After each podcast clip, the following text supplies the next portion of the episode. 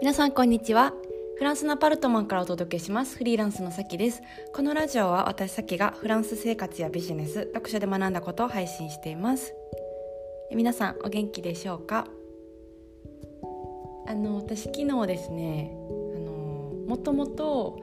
ビジネスを学んでいたあのビジネスコミュニティがあるんですけれどもあのアクシスっていう、えっと、和田直也さんという方が運営されているところそこに呼んでいただいて、えお邪魔してました。であのゲストスピーカーとして、まあ、今やってる仕事だったりとかその仕事をしてる時のマインドセットを教えてほしいというふうにあの言ってもらってあのまあ、すごいドキドキしながら行ったんですけど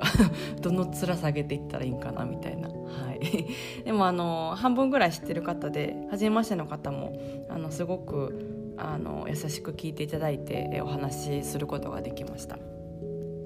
であの、まあ、そのいろんなことを話したんですけどあのもともとそこに、えっと、私のあのコンサル生の方がいてあのその方が感想をめっちゃ長文であのくれたんですよねその話の。そうであのそこの話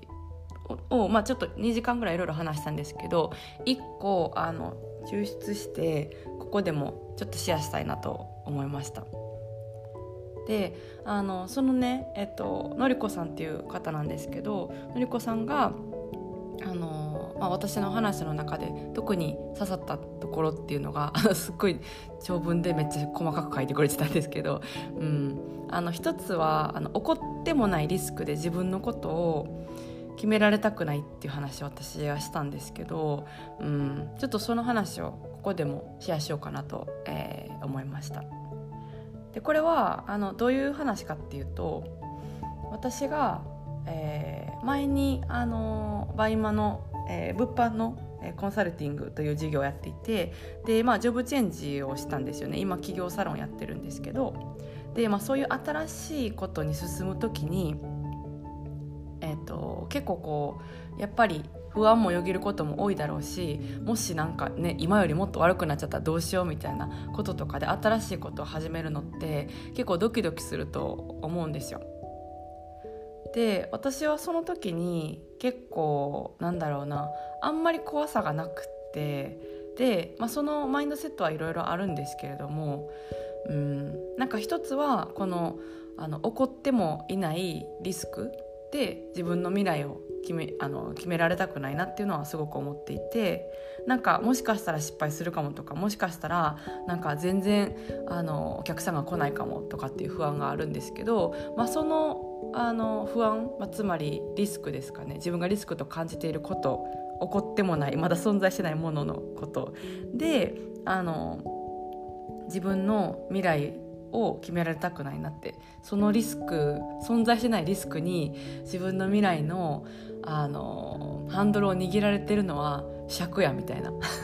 話を、えー、したんですよ。うん、でなんかいつもそうなんですけど新しいことやる時に新しいことやりたいなみたいな気持ちの方があの勝てると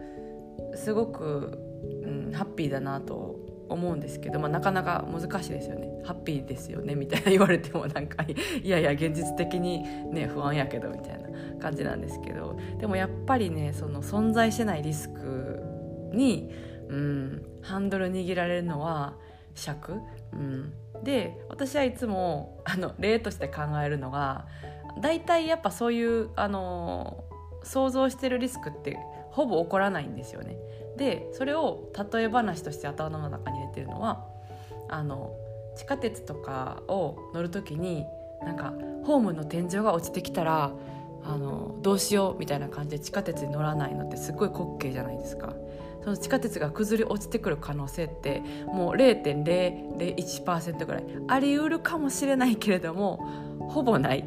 うん、と思うんですよ。であのそういうことを今やってるんじゃないかみたいなことを新しいことやる時に思うんですよ。天井あの天井落ちてくるかもにビビってるじゃないかみたいな。そうことを思ってて、うん。はい、なのであの、まあ、これをいつも思ってるんですよね。そう。なんかすごく滑稽じゃないですか。ないものに 怯えて動けないっ、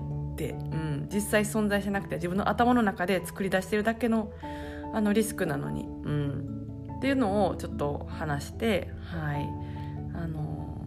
のりこさんはいろいろ感じてあのくださったみたいですごく嬉しかったです、まあ、その他にもあの本当にいろんなことを メッセージで書いてくれてたんですけど、うん、ちょっとこちらを1個シェアをしたいなと思いました。はい。えー、それでは今日はこの辺でそろそろお開きということでまた次回のポッドキャストでお会いしましょう。それでは皆さん今日も素敵な一日をお過ごしください。それでは。